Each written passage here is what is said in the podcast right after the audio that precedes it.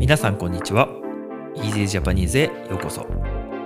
この番組では毎日の出来事や旬なトピックを少しだけゆっくり簡単な日本語でお送りします。もっと自然な会話を覚えたい。でも映画やテレビでは難しすぎる。という方に台本なし編集なしのより自然な日本語をお届けします。ポッドキャスト YouTube にチャンネルがありますのでお好きな方でお楽しみください今日もよろしくお願いします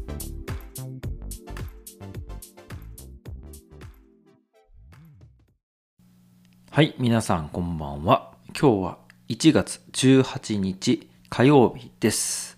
えー今日の天気は、まあ朝からね結構良くて、やっと太陽の光を浴びることができました。そんなにね暖かい日ではなかったんですけど、昨日までが全く日が当たらなくて、めちゃくちゃ寒い感じだったので、あの、まあ太陽が出ると気持ちがいいなっていうのを改めてね、思ったところです。はい。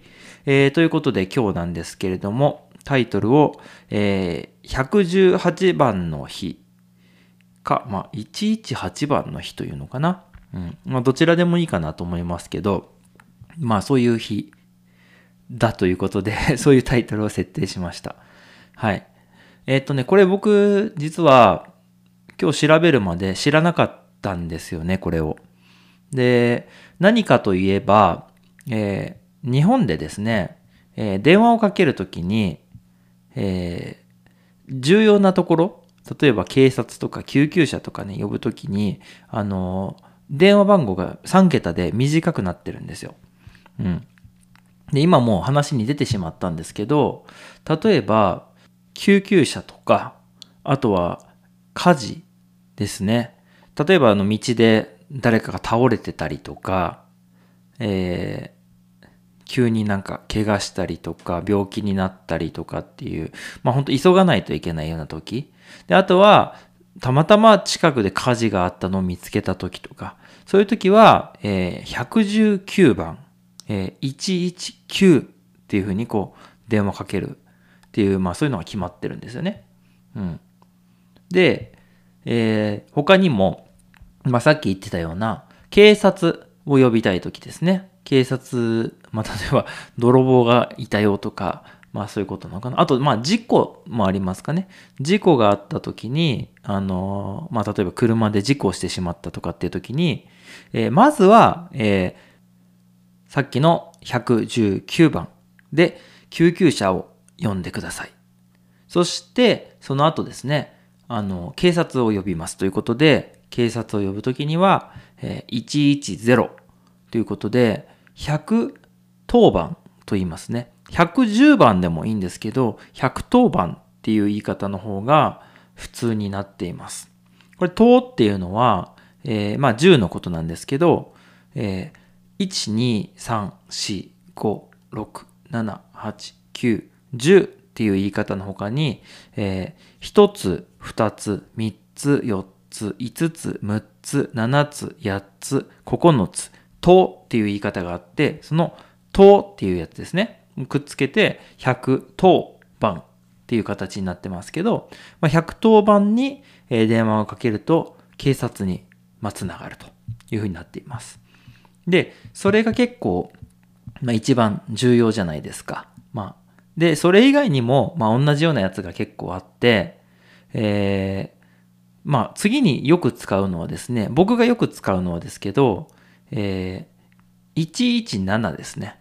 117番っていうのが、えーこれは時報といって、えーずっと時計をね、時計みたいな感じです。えっ、と、正確な時間を教えてくれます。秒単位で。うん。例えば電話したら、えっ、と、今だったら、今僕収録してるのが夜の7時43分50秒とかですけど、そういう感じで、こう、何何時何分何秒をお知らせしますみたいな感じで、えーずっとやってるんで、時計とか合わせたい時とかですね、にいいですね。今結構スマートフォンとかで、あの、電波を拾ってね、勝手に時刻修正をしてくれる時計が多いと思いますけど、まあ、昔ながらのその針の時計を使ってたりとかする場合は、うん、あの、アナログのね、時計を使ってる場合は、それを使って合わせたりっていうことをね、あ昔はよくしてましたね。うん。僕はなんでそれを使うかというと、えー、カメラマン、フォトグラファーをしていて、えー、一度にね、2台、3台、4台のカメラを使うことがあるんですけど、それの、えー、カメラ同士のね、時間を正確に合わせるために、えー、時報を使って合わせています。はい。えー、今のが117番ですね。で、それに、まあ、よく似てるのが、177番。これは、僕はあんまり使わないです。昔はちょっと使ってたこともありましたけど、今はもうあの、スマートフォンとかで確認ができるんですが、えー、天気予報ですね。うん。177番は、天気予報を教えてくれます。まあ、どういう時に使うのかなちょっと難しいですね。例えば、スマートフォンの、えっと、電源が入らないとかの時に使うのかなって今ちょっと思ったんですけど、スマートフォンの電源入らなかったら電話かけられないんで、いや、ちょっと使わないな、みたいな。もしかしたら、公衆電話とかですかね。ちょっとお金をこう入れて使う昔ながらの駅とかにある、そういう公衆電話とかで、もし非常時にね、あの、電話も使えないしって時に、もしかしたら使うかもしれないですね。うん。はい。まあそんな感じで、結構あるんですよ。あの、他にもそういうのたくさんあるんですけど、まあ全部言ってると、ちょっと大変なので、あの、ちょっとね、省略しますけど、えー、その中で今日のテーマが118です。で、118番の日っていうのは今日それがたまたま、まあ、1月18日なので118番の日っていう日になってるんですよ。まああの、11月8日、11月8日でもいいと思いましたけど、まあまあ、1月18日になってると。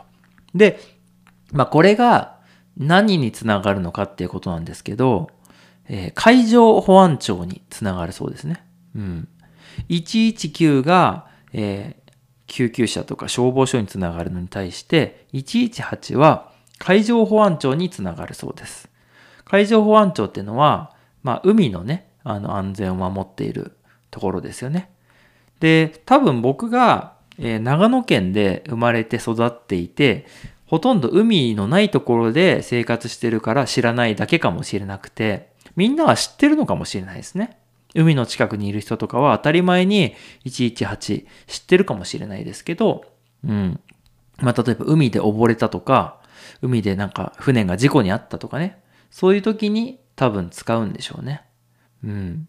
ちょっと僕、これ今日までそれあるの知らなかったので、どうでしょう？奥さんにちょっと聞いてみようかなと思います。やっぱり海の近くで育った人とかは、これをまあ当たり前にね、使って、えー、使ってというか知ってて、えー、生活してるかもしれないんでね。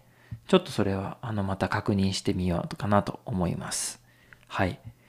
えー、そんな感じでね、えー、今日はちょっと面白い電話番号というかね、そういうお話をちょっとしてるんですけれども、もし、まあ、皆さんの国でもこういうのありますよっていうのがあったら教えてほしいなと思います。えー、僕が知ってるのは、えー、アメリカとかあとカナダとかも多分そうだと思うんですけど、えー、911番ですかね。えー、911番は、えー、まあ、日本でいうところの110番、110番ですね。警察を呼ぶ。と、えー、119番、えー、救急車とか消防を呼ぶ。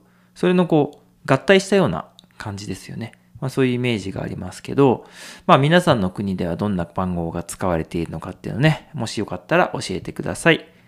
ということで今日も最後まで聞いていただきましてどうもありがとうございました。また次回もよろしくお願いします。ではでは。今日も最後まで聞いていただいてありがとうございました。この番組は毎日の出来事や旬なトピックを少しだけゆっくり簡単な日本語でお送りしています。ポッドキャスト、YouTube のフォロー、チャンネル登録をお願いします。それではまた次回の Easy Japanese でお会いしましょう。ではでは。